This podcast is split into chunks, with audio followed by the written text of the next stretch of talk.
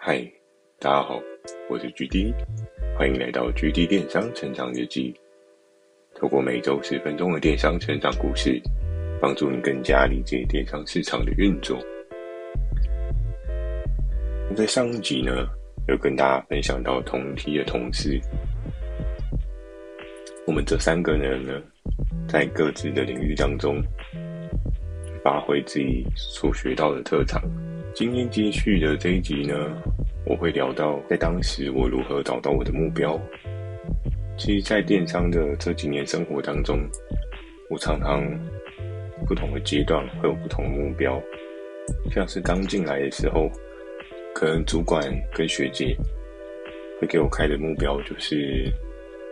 疯狂的开发，疯狂的提高商品。在当时呢，提案数跟开发数。是主管最要求的一个点，因为他觉得没有开发、没有提案，你就更加不会有业绩。因为这个是一个相对应的循环，没有了 A，你就不会有 B，没有了 B，你就更难达到 C 的位置。那在这个过程当中呢，我该怎么样去研究？其实我觉得，当时主管有给我一个很明确的目标。我们在每天进公司所会看到的第一个画面，那个画面都会明确的告诉你，现在在这个比赛战场当中，你是坐落在哪一个位置，你离 top 等级的业务还有多远。那我记得在两个月过后，主管在一次的开会当中，他有跟我提到说，那你除了向外去探索发展，跟向外去找寻一些可能。你还有什么样想要迈进的部分？因为在当时呢，我是真的还蛮琢磨在于开发跟提新品的部分上面。这一次的会议当中，主管就特别打开了我们的比赛排行榜，然后他就跟我说，有没有一个可能性是，你可以想各式各样的方法，然后去打赢对面 team 的某一位业务。那在当时呢，我自己也是第一次有这样的想法，因为多半于我们不会习惯去跟人家做竞争，在刚开始的时候，所以我们会比较偏向是，OK，那我今天只要好好做开发，好好的找到新的合作伙伴，就可以有不错的业绩量出来。主管这一次会议当中，他定的这个目标呢，这个业务窗口我简称它为安娜贝贝好。因为我觉得后续我也会开始带入一些新的名词，让大家更有一个故事的感觉。包括我老是称呼其他人为某个同事，或者是某个对手，也怕大家在整个的故事逻辑当中会有点迷失。诶，到底我在说的是谁？OK，那主管呢，他就设定了这个目标，就是这个安娜贝贝。他是我们另外一个竞争团队的业务窗口。在当时呢，主管对我的期望是：你有没有一个可能性是，在三个月之后，你有机会可以超过他？其实，在我自己的人生阶段当中，包含像大学，对于跟别人的竞赛对抗，我自己的好胜心是还蛮强的。后续如果有机会的话，再跟大家分享一下我大学的打工经验。那也是我人生中还没出社会的第一次成功，应该也算是唯一一次成功吧。所以当那时候主管他定了这样的目标 target 的时候，因为我觉得就好像有一个新的方向、新的目标。因为过往一直琢磨于在。查看一些竞争的对手啊，或是一些竞争平台，他们所去贩售的一些对应的产品，你们要试着好好的去理解不一样面向，理解你不一样的竞争对手。那其实要超过别人之前呢，最重要的要先懂得超越自己，你才有机会可以超越别人。这句话我觉得是还蛮好的一个警惕哦。因为其实人往往都还可以有更好的成长空间。有些人他可能到了某个点就停滞了，原因他可能觉得这样就够了。但是这样就够了，这种心态其实很容易让你自己到一个自满的状态，你就会觉得，哎，其实我很好啦，我不用再更往上去琢磨一些不一样的技巧，我不需要再让自己有不一样的技能。那在当时呢，我觉得我自己对于自己的超越呢，是在于开发这个阶段，也是谢谢当时主管所开办的这个精神时空屋，让我可以很快速的练成开发的技巧，也真正的克服掉我自己打电话开发的那种内心障碍。因为人要面对环境的不确定性，这件事情是需要一些勇气的。或许有的人会说：“诶，那我天生其实就不怕生啊，打电话我也觉得没有什么啊。”可是，或许是我自己的成长背景当中，我容易给自己一些假设、假说。虽然到现在，我周遭的朋友常常都跟我说：“你的假设、假说有点太多，不用想那么多嘛。”但还是不免俗的，会有一些自己内心的一些小声音，去假设说接下来这样子会怎么样。那除了在整个自己技能上的优化提升以外，除了开发，除了找寻新的合作伙伴，当然还有每一天固定的八张以上的商品提报，这些都是我的目标，都是我可以努力的地方。在当时呢，我每天的提案数应该已经有到了六到七张，平均上来讲。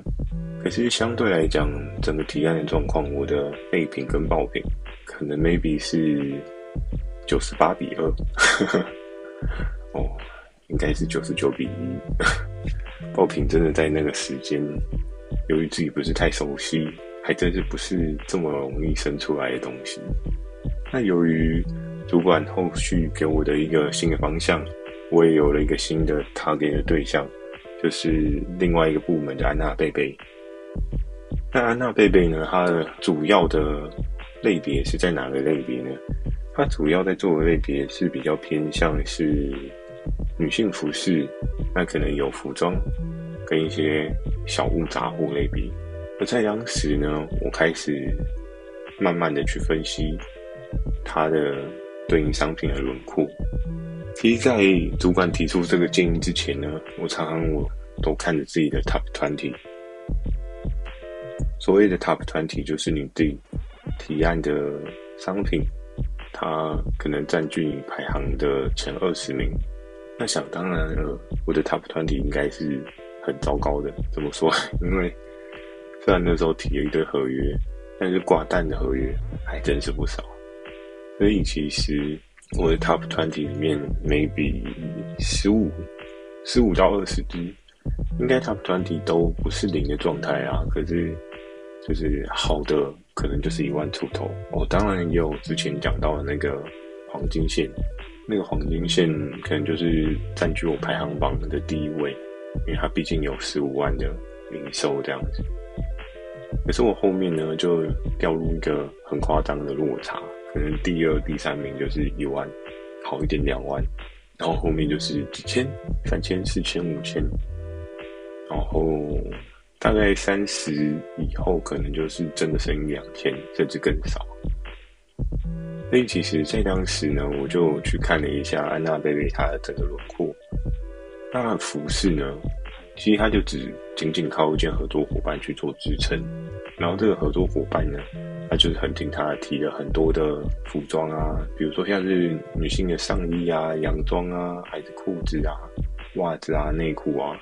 就是跟女生相关的周边商品，他都会去做提案。啊，所以当时我也稍微研究了一下，他是不是都只靠这一个合作伙伴？就我发现蛮有趣的一件事情，他真的就只靠一一支合作伙伴，然后达到了一些基础的公司要求。那在那时候，我就在思考，服饰这一块类别，我应该要怎么样去踏进去？我手上有什么样的牌？可以去操作这一块，因为当时手上合作伙伴的牌其实并没有到非常的丰富，有时候看着看着，你自己可能也看不出个所以然。像是之前卖丝袜的大迪，我那时候有问过他，但他说他就只是专注经营一些台湾工厂的丝袜，他们自己好像本身也是有个小工厂，所以其实他很 focus 在丝袜这个领域，他不想要往外去迈入。那像之前三 C 配件的合作伙伴，你要去说服他们去挑线别来进入服饰这一块，其实相对相对困难的，因为其实，在当时的我可能就是很天真的以为。有钱赚，为什么不赚？可是我在现在，我在重新思考这件事情，我大概也能够理解，为什么当时那些老板他们不太愿意去做一些调整。因为其实，在前面我有分享过，服饰它的备货上面其实是相对比较复杂一点。你要思考的是卖传输线的合作伙伴，他可能就很单纯的只要备不同的线材，然后可能就是在当时就是 iPhone 的充电线跟 Micro 的充电线，那时候还没有 Type C，所以其实它也只需要备两种款式，然后接下来就看它有多少的，比如说不同的尺寸啊、长度啊，又或者是它今天有不同的颜色，所以相对来讲，它的备货是比较简单的，而且更重要的是，你要思考的是一件服饰，它的重量跟包装可能是比较大。但相对来讲，一个充电线它的体积也是比较小，所以他们可能在整个物流的运输成本上面或多或少也是有一些差异。那你要说服不同的产业类别的人去转做这一张，真的不是这么的容易哦。所以在当时呢，我自己研究完安娜贝贝它的整个轮廓之后，我就在思考，我应该要怎么样去破解人家现在所布好的这个阵营策略。然后在当时呢，我就想到之前有讲到的那个大咖，如果大家还有印象的话，之前那个大咖就是我在第一间公司就认识了，然后还有帮我之前的服饰小主管打了很多版，虽然有时候那个版真的是哎不太能穿吧，就是手不够长，袖子不够长，又或者是上半身太短。虽然最近有看到有一些女装的服饰，就是女生开始有些什么露肚装之类的，但我觉得在当时的时候，你穿露肚装应该会很好笑，因为周遭应该都没什么人有穿这样的风格。然后，所以在那个时候呢，我自己就透过我的研究，我就跟这个大咖去讨论，我说：“诶，其实我们这一类这一类服饰跑得还不错，那你有没有？”考虑试试看。那在当时呢，就是这个大咖就也还蛮听我，他说：“哦，OK 啊，我大陆那边有认识的工厂，我发给他们，叫他们打样一下，大概一个礼拜就会出来了。”对，所以其实，在当时呢，整个目标的设定上面，我唯一的操作上面，我只想到就是靠这个合作的大咖伙伴，他可以给我一些打版后的。sample，然后去试着跟安娜贝贝有一个不一样的对抗可能。那是不是在整个的规划过程当中，就只剩这一招呢？或者是整个布局的策略就只能做这件事情呢？这个部分让我稍稍的卖个关子，因为我想说这一集好像讲的稍微有点长了。那我们就到下一集再续，下一集。就会再跟大家分享到，除了大咖以外，我还有什么样的策略？然后这个策略又带给我这个业绩的成长，有个不一样的可能。好，那今天跟大家分享就到这边。如果你喜欢今天内容呢，也请帮我点个五颗星。那有想要询问的电商相关问题，也欢迎大家寄信到描述栏的 mail，或是可以在留言板留言给我。假设你懒得打字，也可以在 Firstory 推出的新的语音留言功能，讲几句话给我，也是一个很棒的选择哦。期待大家可以给我更多不同的建议。我在 Facebook 跟 IG 也会不定期的分享一些电商小知识给大家。记得锁定每周二晚上十点的 GD 电商成长日记。祝大家有个美梦，大家晚安。